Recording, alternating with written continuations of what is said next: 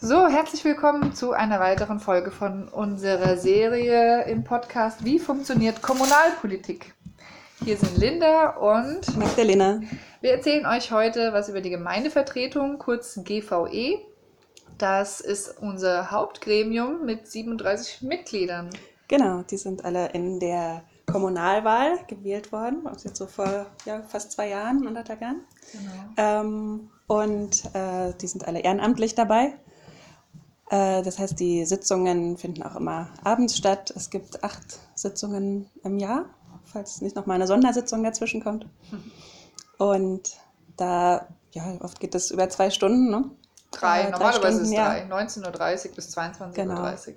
Da werden ganz, ganz viele verschiedene Themen besprochen, die vorher in den Ausschüssen vorbereitet wurden und dann abgestimmt. Zu den Ausschüssen haben wir auch noch eine andere Folge, die dürft ihr euch auch gerne anhören.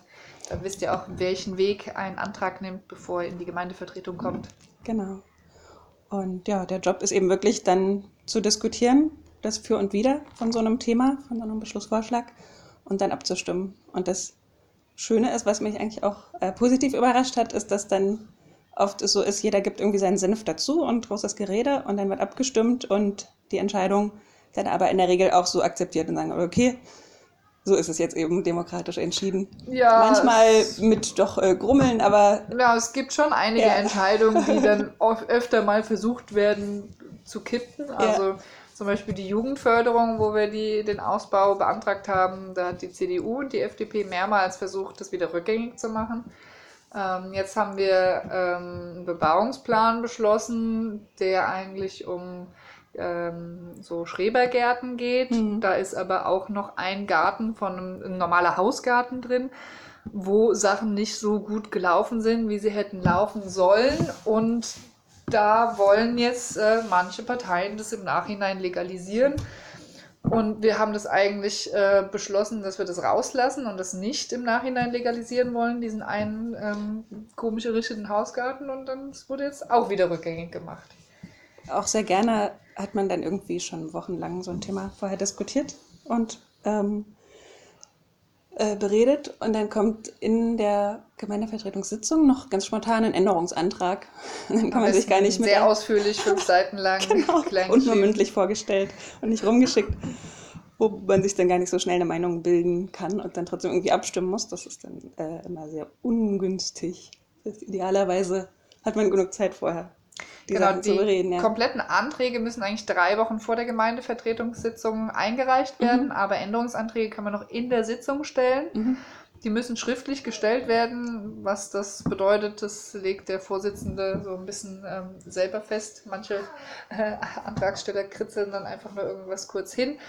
Aber man kann halt im Prinzip fast komplett neue Anträge in der Sitzung schon schreiben und dann muss man sich anpassen, das lesen und verstehen und sich so schnell eine Meinung zu bilden, ohne dass man sich mit seinen FraktionskollegInnen ja. zusammensetzen kann. Und, und jetzt, sitzen, kann. jetzt sitzen alle äh, wegen Abstandsregeln auch so relativ weit auseinander. Früher war es wohl so, dass die Fraktionen auch so ein bisschen gruppiert eher gesessen Na, haben. Da konnte man auch tuscheln. Da konnte man sich, jetzt haben wir so eine WhatsApp-Gruppe, wo man dann in der Sitzung noch ein bisschen schreiben kann. Hoffentlich auf leise gestellt. äh, wie stimmen wir jetzt aber?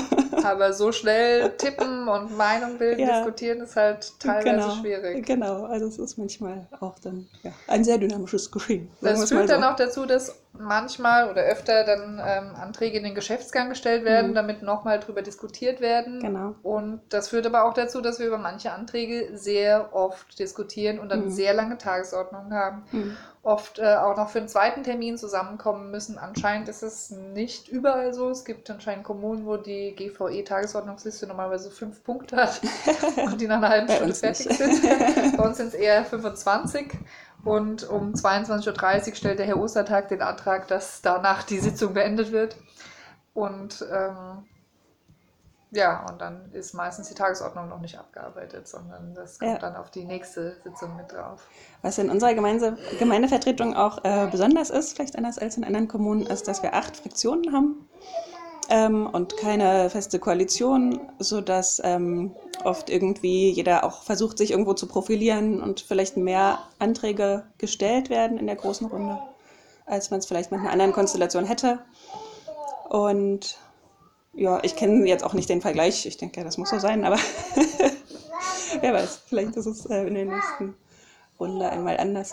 Ja, es hat natürlich den Vorteil, dass es nicht einfach nur zwei, drei Parteien gibt, die sich was überlegen mhm. und alles andere wird per se abgelehnt, sondern es wird alles diskutiert. Ja.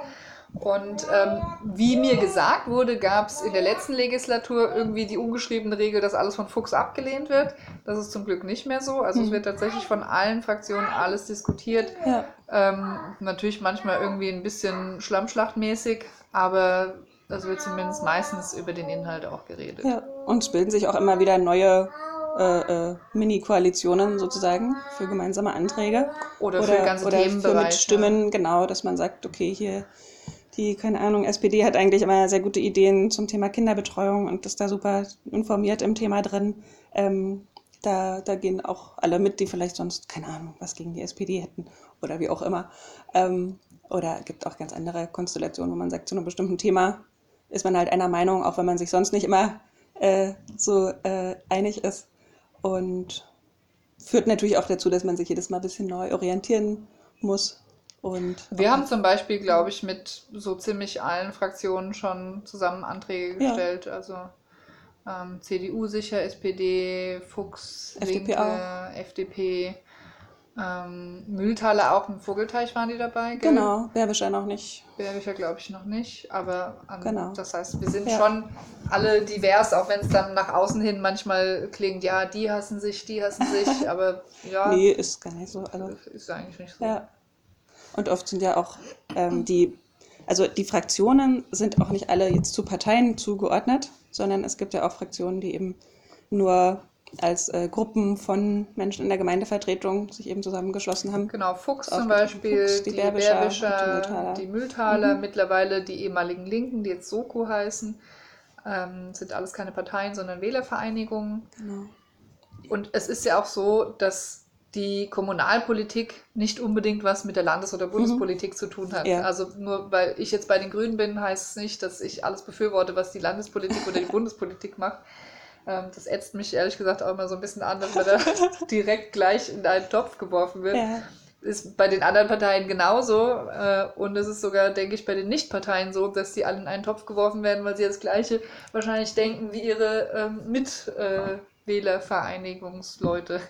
Also dann, wenn man der Fuchs ist, dann wird davon ausgegangen, dass man so denkt wie alle anderen. Vielleicht, ja, oder ihr Politiker genau. oder ja, was auch immer im Zweifelsfall.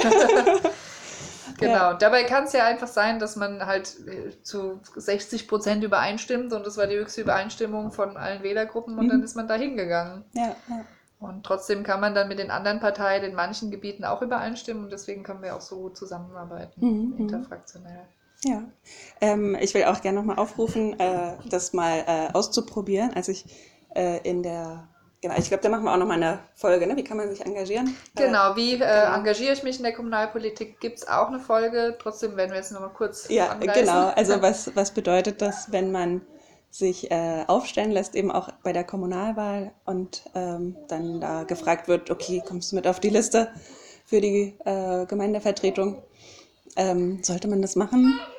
Äh, oder muss man sich dann da irgendwie achtmal im Jahr drei Stunden lang die Köpfe heiß reden? ähm, also auf jeden Fall sollte man es machen, natürlich, sage ich jetzt. Ähm, auch weil äh, die ganze Legislaturperiode sind ja fünf Jahre. Manchmal ist man vielleicht gerade im Studium oder irgendwo in einer beruflichen Situation, wo man sagt, okay, kann sein, dass sich in drei Jahren jetzt was ändert, ich wegziehe oder wie auch immer. Und ähm, wenn man dann das Mandat abgibt, äh, kommt der nächste von der Liste dran. Geht aber natürlich nur, wenn da noch Leute sind. genau. Und ähm, deswegen ist das auch ganz toll, einfach dafür, dass äh, man irgendwie sein Leben ein bisschen flexibler gestalten kann und, und wir auch natürlich auch so inklusiv sein können, wie wir wollen.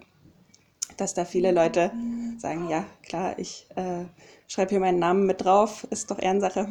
Und äh, wenn man dann angerufen wird und gesagt wird, ach, du bist der Nächste, kann man immer noch sagen, ah, nee, sorry, geht doch nicht. Aber ähm, vielleicht passt es ja eben doch und man hat mal die Gelegenheit, da irgendwo seine Stimme mit reinzugeben und ein bisschen aktiver mitzugestalten. Der Arbeitsaufwand geht auch von bis quasi. Also das Minimale, was natürlich mhm. erwünscht wäre, ist in der Gemeindevertretungssitzung anwesend zu sein und mhm. die, den Finger zu heben. Mhm. Ähm, noch besser ist es, wenn man vielleicht auch noch in einem Ausschuss ist und dann auch zu den Fraktionssitzungen kommt, wo man mitdiskutieren kann und Anträge erstellt. Also der Minimalaufwand ist achtmal im Jahr drei Stunden. Genau. Der Maximalaufwand geht gegen unendlich.